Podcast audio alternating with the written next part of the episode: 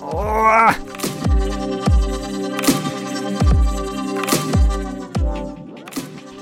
Trabajo duro. Cantan los pajaritos, sale el sol, nos tomamos algo calientico, algo rico y oímos Quiero mi rush. Bienvenidos y muy buen día. Hoy les quiero compartir una charla que oí de Asim Sharif en TED. Él es un profesor de psicología en la Universidad de Columbia y trata mucho los temas de moral. Y esto casi que estoy un poco copiando su conferencia porque quiero es compartir esas ideas que él me, me, movieron y me dejaron una semillita en la cabeza pensando. Él empieza dando un ejemplo. Imagínense que a una persona le dicen, oiga, la inteligencia artificial va a hacer su trabajo. Ya no hay necesidad que usted venga. Igual usted tiene su contrato de tres años, entonces usted puede o decidir o viene todos los días y hace como si estuviera trabajando y hace lo suyo, pero va a ser indiferente porque vamos a usarlo de la inteligencia artificial, o se queda en su casa viendo TED o lo que quiera durante los próximos tres años. Muchas personas escogerían la segunda, algunas harían la primera. Y lo que han hecho en esta encuesta, cuando se lo han hecho a personas, responden la persona que va de todas formas al trabajo tiene una moral más alta. Y esto sucede porque relacionamos a las personas que hacen un esfuerzo y que trabajan duro, que tienen una mayor moral, son más virtuosos. Y es curioso porque aun cuando esta persona no está aportando ningún valor, es decir, el trabajo por el cual se está esforzando no va a hacer ninguna diferencia ni aportar nada, la gente lo considera más moral. En otra encuesta le preguntan a las personas, hay dos empleados que están en una línea de producción. Hay uno que hace el, digamos, la misma cantidad de juguetes si está haciendo en el tiempo, lo hace tranquilo, sin problema y va entregando 10 juguetes al final del día. El otro que está a su lado hace los mismos 10 juguetes en la misma calidad, pero le cuesta mucho más hace mucho esfuerzo para poder mantener esa calidad y ese número de juguetes. Y cuando le preguntan a las personas con quién preferirían trabajar, la mayoría de personas escogerían a la persona que le hace un esfuerzo, porque lo que interpretamos es que sería una persona con la que podemos contar más, que el día que necesitemos una ayuda, un favor, podemos depender de esa persona y que son más morales, más generosos. Y esto es algo que se replica a nivel global. Estas encuestas no solo lo han hecho en Estados Unidos, sino incluso con grupos nómadas del África, también aprecian más a las personas que hacen un esfuerzo, que trabajan más duro. En psicología esto se llama decisión de pareja y existe tanto en decisión como de pareja romántica o como en decisión de con quién trabajo. Y sí, la gente prefiere trabajar con una persona que siente que uno va a estar del lado de uno, que va a hacer un esfuerzo, que está dispuesto a colaborar. Se nos ha metido en la cabeza que las personas que trabajan duro son buenas. Y esto a nivel individual es fantástico.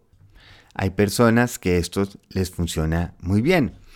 Donde empieza a presentarse un problema es cuando este trabajo duro se espera a nivel de sociedad porque empieza a mezclarse que nos interesa más que la gente haga un esfuerzo, que haga un trabajo duro, y esto está por encima de lo que realmente se logre.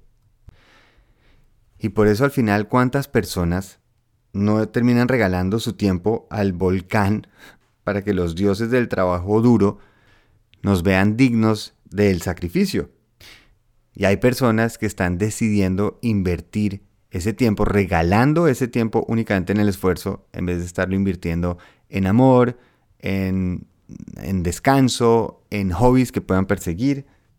Y de ahí se acuña un nuevo término que se llama workism, que es como el trabajismo, que es donde para algunas personas el trabajo no es un salario, sino que es una fuente de identidad y una ruta hacia el logro.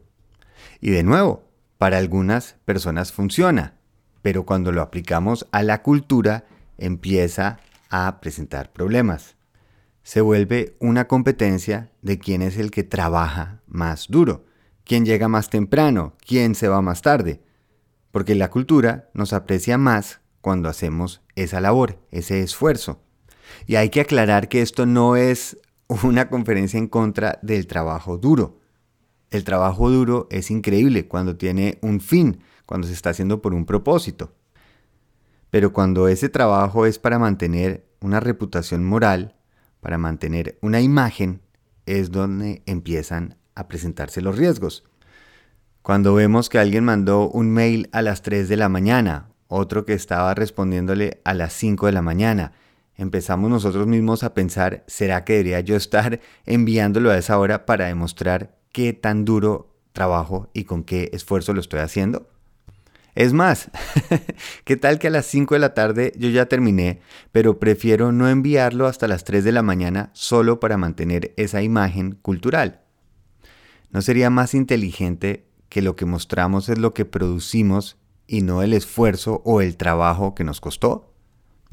Y acá utiliza una historia que pasó en India cuando estaba bajo el imperio británico. En Nueva Delhi estaban los británicos cansados de las cobras en la ciudad. Y lo que le dijeron a la gente es, por cada cobra muerta que nos traigan, pues les pagamos una plata. Y claro, empezó a funcionar, la gente estaba matando culebras, las cobras por todos lados, y algunos de una mentalidad más emprendedora decidieron empezar a criar cobras para luego matarlas y llevarles las pieles, llevarles los cuerpos. ¿Qué pasó? Obviamente no funcionó. El gobierno británico dijo, no, esto no está funcionando. Acabaron con esa oferta y lo que hicieron los criadores de cobras es, bueno, pues soltémoslas de nuevo otra vez en la ciudad. Ups. ¿Por qué no funcionó esta medida? Porque había un distanciamiento. Un distanciamiento entre lo que querían, menos cobras, y lo que pidieron, cobras muertas. Y aquí es donde Asim Sharif dice que está preocupado que estemos en algo muy parecido, porque estamos en una cultura que pide lo equivocado. Si todo lo que estamos pidiendo es el esfuerzo que le metemos, vamos a crear un mundo de esfuerzo y trabajo duro. Pero si lo que pedimos y valoramos de unos a otros es producir, crear algo significativo, crearemos un mundo lleno de significado. ¿Y no es eso más moral? Les dejo el vínculo a la charla para quienes lo quieran ver, pero sí dejemos esa semillita.